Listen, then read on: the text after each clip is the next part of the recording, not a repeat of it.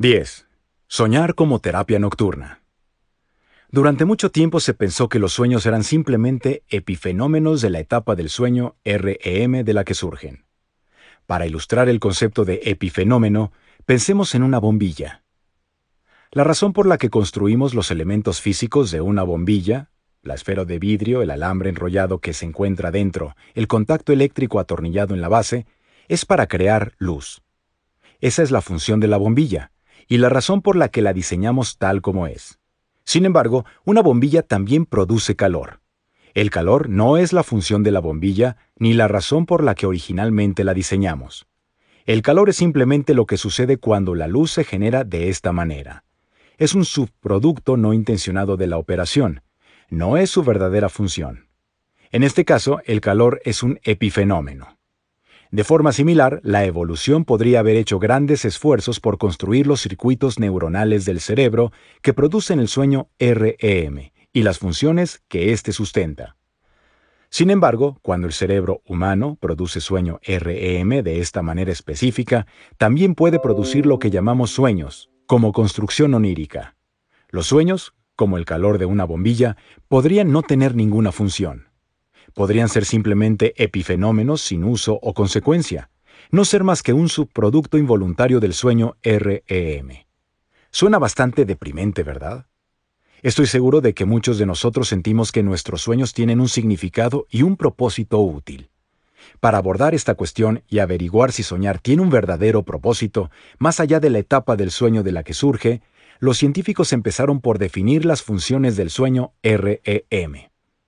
Una vez conocidas esas funciones, podremos examinar si los sueños que acompañan al sueño REM y de manera específica el contenido de esos sueños son determinantes cruciales de los beneficios adaptativos que aporta esa fase del sueño.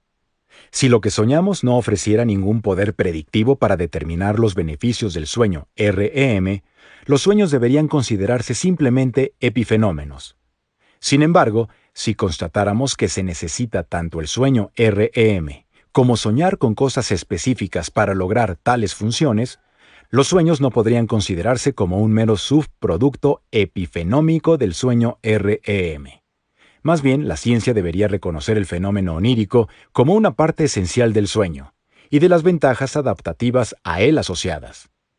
Partiendo de este planteamiento, hemos encontrado dos beneficios principales del sueño REM. Ambos beneficios funcionales requieren no solo entrar en fase REM, sino también soñar y hacerlo con cosas específicas. El sueño REM es necesario, pero el sueño REM solo no es suficiente. Los sueños no son el calor de la bombilla, no son un subproducto. La primera función de la que nos ocuparemos en este capítulo implica cuidar nuestra salud emocional y mental. La segunda tiene que ver con la creatividad y la resolución de problemas cosas ambas que algunos individuos tratan de aprovechar más plenamente a través del control de sus sueños, y hablaremos de ella en el próximo capítulo. Soñar. Bálsamo relajante. Se dice que el tiempo lo cura todo. Hace años decidí probar científicamente esta antigua máxima, ya que me preguntaba si no requería una revisión. Tal vez no era el tiempo el que curaba todas las heridas, sino más bien el tiempo que empleamos en soñar mientras dormimos. Había estado desarrollando una teoría basada en los patrones combinados de la actividad cerebral y la neuroquímica cerebral del sueño REM. Y de esta teoría surgió una predicción específica. Los sueños durante la fase REM brindan una forma de terapia nocturna. ¿De qué manera? Reduciendo la angustia dolorosa de los episodios emocionales difíciles o incluso traumáticos experimentados durante el día y ofreciendo una solución emocional cuando te despiertas a la mañana siguiente. El núcleo de la teoría se basaba en el asombroso cambio en el cóctel de sustancias químicas del cerebro que tiene lugar durante la fase REM. Las concentraciones de una sustancia química clave relacionada con el estrés llamada noradrenalina se desactivan por completo dentro del cerebro cuando se ingresa en este estado de sueño. De hecho, el sueño REM es el único momento en el que el cerebro queda completamente libre de esta molécula desencadenante de la ansiedad. La noradrenalina, también conocida como norepinefrina, es el equivalente cerebral a una sustancia química corporal cuyos efectos seguro que conoces bien, La adrenalina, epinefrina. Estudios previos realizados con IRM han demostrado que las estructuras cerebrales relacionadas con la emoción y la memoria, la amígdala, las regiones de la corteza cerebral que tienen que ver con la emoción y el centro clave mnemotécnico, el hipocampo, se reactivan mientras soñamos durante la fase REM. Esto no solo sugiere que es posible, e incluso probable, el procesamiento de la memoria específica de la emoción durante el estado de sueño, sino también que esta reactivación de la memoria emocional ocurre en un cerebro libre de un químico clave del estrés. Por lo tanto, me preguntaba si durante el sueño REM el cerebro reprocesaba la memoria de experiencias perturbadoras en este entorno cerebral del sueño seguro y neuroquímicamente tranquilo, bajo en noradrenalina. Es el sueño durante la fase REM, un bálsamo nocturno perfectamente diseñado que elimina las aristas de nuestra vida emocional cotidiana? Así parecían confirmarlo la neurobiología y la neurofisiología. En tal caso, en lo referente a los episodios angustiantes del día anterior, deberíamos despertarnos sintiéndonos mejor. Esta es la teoría de la terapia nocturna. Postula que el proceso del sueño durante la fase REM cumple dos objetivos fundamentales. 1 dormir para recordar los detalles de las experiencias valiosas y destacadas, integrándolas con el conocimiento existente y colocándolas en una perspectiva autobiográfica. Y dos, dormir para olvidar o disolver la carga emocional visceral y dolorosa que previamente ha envuelto esos recuerdos. Si esto es cierto, el estado de sueño conlleva una especie de revisión de la vida introspectiva con fines terapéuticos. Pensemos en nuestra infancia, y tratemos de recordar algunos de nuestros recuerdos más vívidos. Lo que comprobaremos es que casi todos son recuerdos de naturaleza emocional. Tal vez la experiencia espantosa de la separación de nuestros padres, o la vez en que un coche estuvo a punto de atropellarnos. Pero hay que tener en cuenta que nuestro recuerdo de estas experiencias detalladas no lleva aparejado el mismo grado de emoción que estaba presente en el momento de la experiencia. No hemos olvidado el hecho pero sí hemos desechado la carga emocional, o al menos una cantidad significativa de ella. Podemos revivir con precisión el recuerdo, pero no revivimos la misma reacción visceral que estaba presente e impresa en el momento en que ocurrió. La teoría defiende que tenemos que agradecer al sueño REM esta disolución paliativa de la emoción asociada a la experiencia. A través de su trabajo terapéutico durante la noche, el sueño REM realiza el elegante truco de separar la amarga corteza emocional de la fruta rica en información. Por lo tanto, podemos aprender y recordar acontecimientos vitales importantes sin quedar paralizados por el bagaje emocional que esas experiencias dolorosas conllevaron originalmente. De hecho, argumenté que si el sueño REM no realizara esta operación, todos presentaríamos un estado de ansiedad crónica en nuestras redes de memoria autobiográfica. Cada vez que recordáramos algo sobresaliente, no solo recordaríamos los detalles de la memoria, sino que reviviríamos la misma carga emocional estresante una vez más.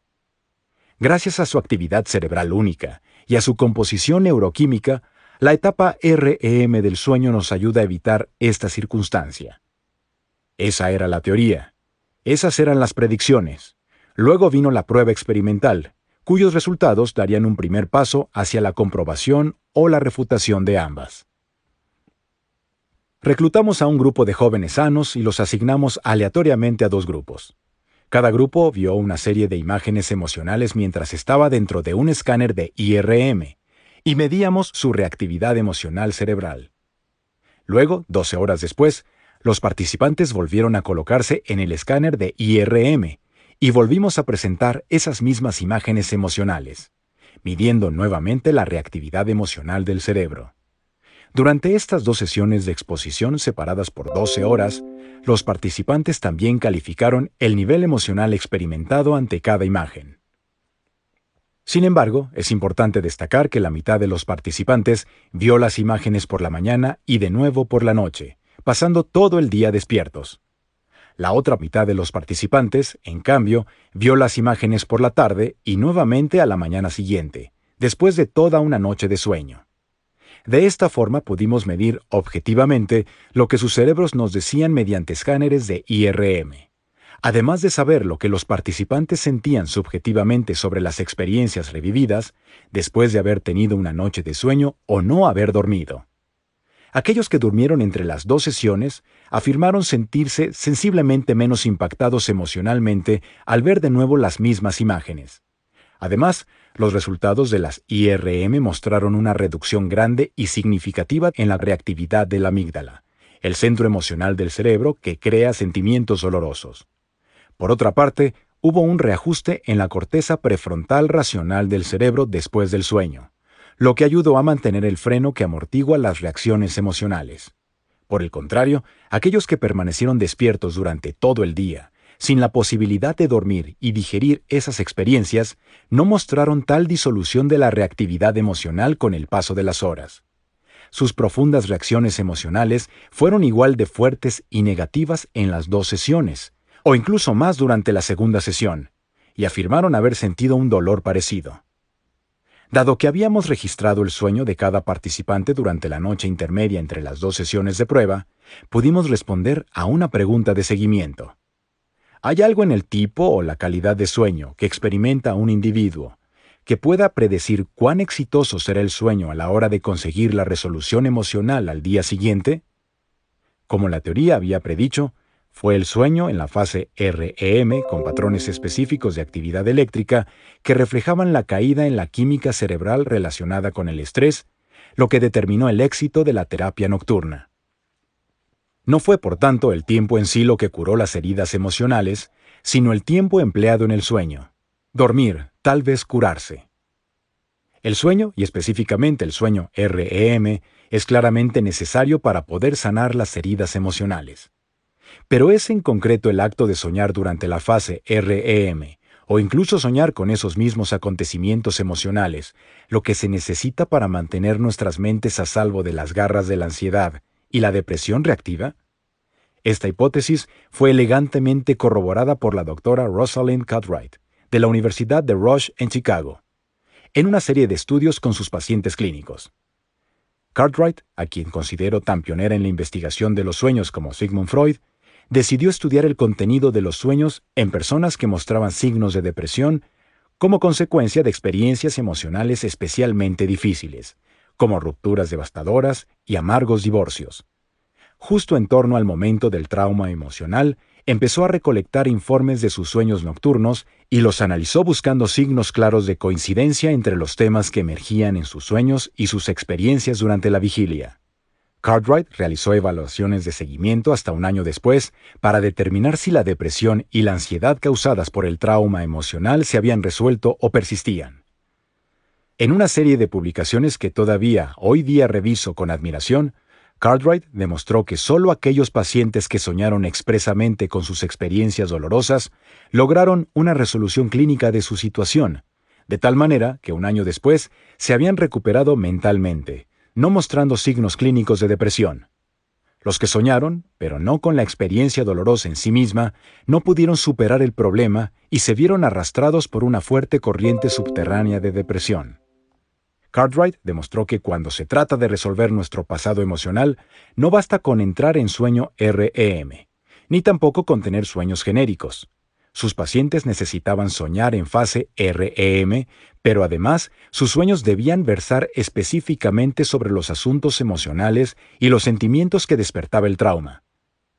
Solo esa forma de sueño, con un contenido concreto, lograba la remisión clínica y un cierre emocional en estos pacientes, lo que les permitía avanzar hacia un nuevo futuro emocional y no quedarse esclavizados por un pasado traumático. Los datos de Cartwright ofrecieron un importante respaldo psicológico a nuestra teoría de la terapia biológica nocturna. Pero fue gracias a un encuentro casual durante una conferencia, un inclemente sábado en Seattle, que mi propia investigación y mi teoría se tradujeron en una ayuda para la resolución de una acuciante afección psiquiátrica, el trastorno de estrés postraumático, TEPT.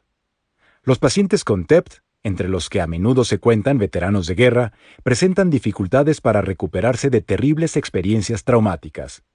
Con frecuencia se ven afectados por flashbacks diurnos de estos recuerdos intrusivos y sufren pesadillas recurrentes.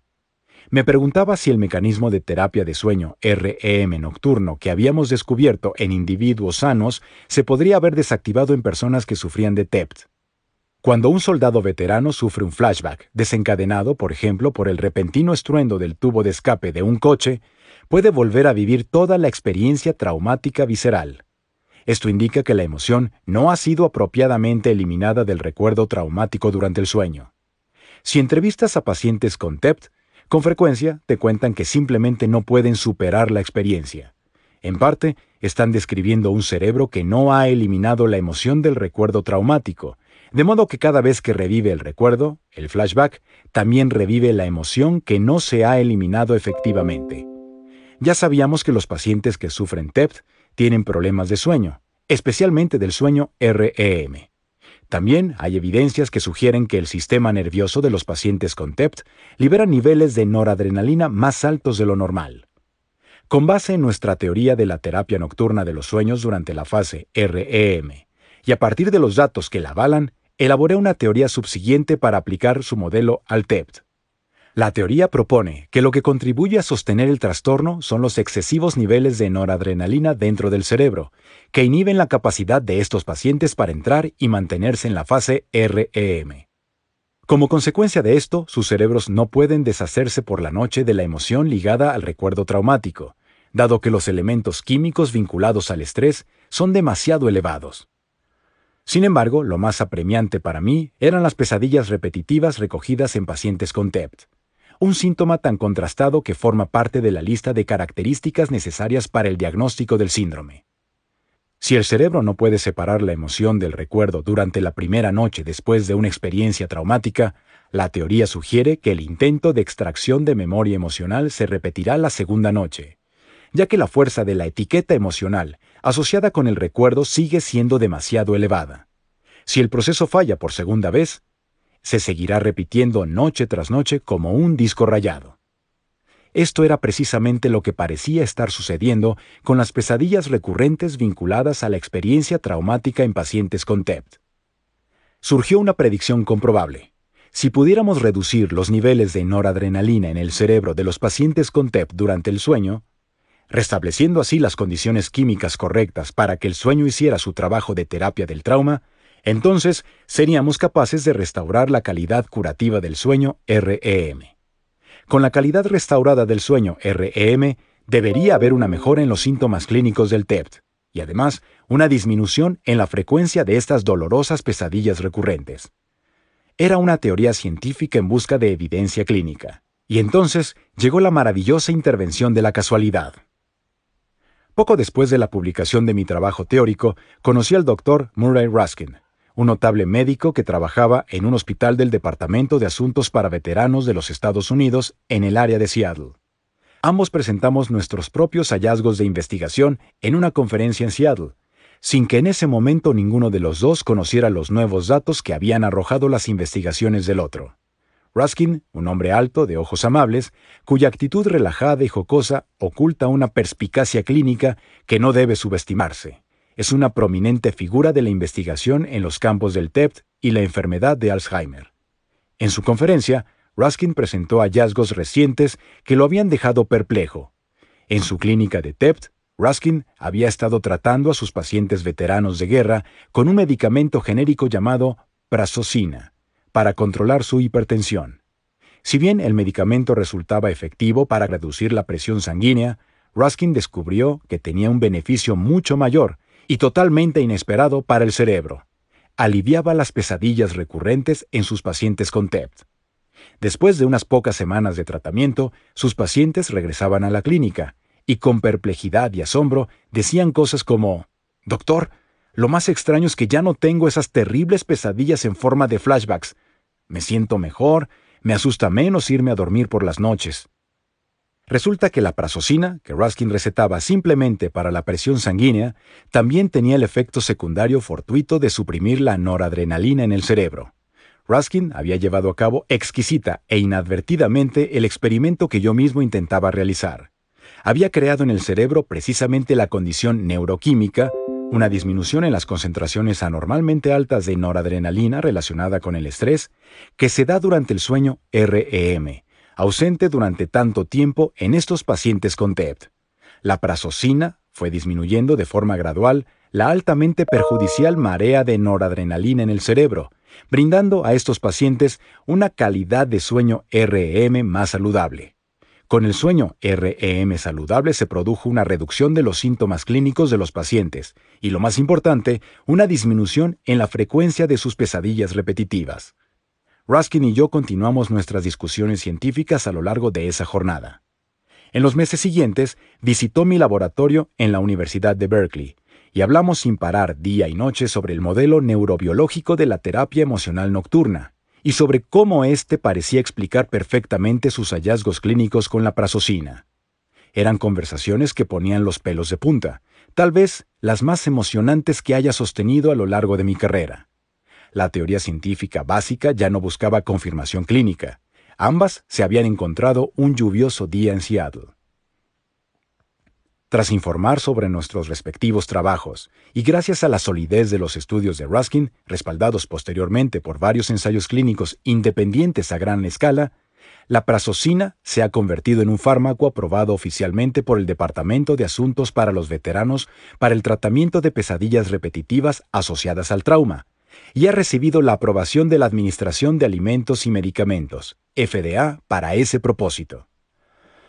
Aún quedan muchas cuestiones por abordar incluida una replicación más independiente de los hallazgos para otros tipos de trauma, como el abuso sexual o la violencia. Además, no es un medicamento perfecto, pues produce importantes efectos secundarios a dosis muy altas, y no todas las personas responden al tratamiento con el mismo éxito. Pero es un comienzo.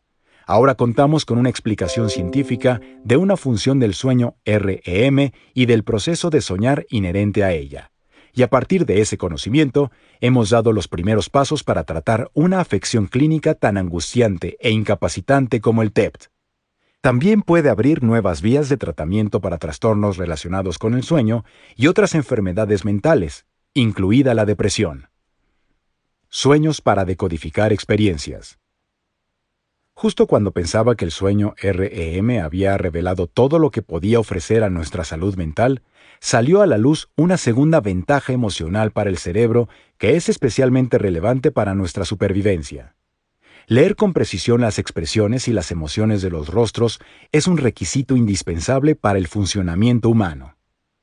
De hecho, es una función propia de la mayor parte de los primates superiores. Las expresiones faciales representan una de las señales más importantes en nuestro entorno. Comunican el estado emocional y la intención de un individuo, y si las interpretamos correctamente, influyen en nuestro comportamiento. Hay regiones de tu cerebro cuyo trabajo es leer y decodificar el valor y el significado de las señales emocionales, especialmente las de los rostros. Y es ese mismo conjunto esencial de regiones cerebrales el que el sueño REM recalibra cada noche.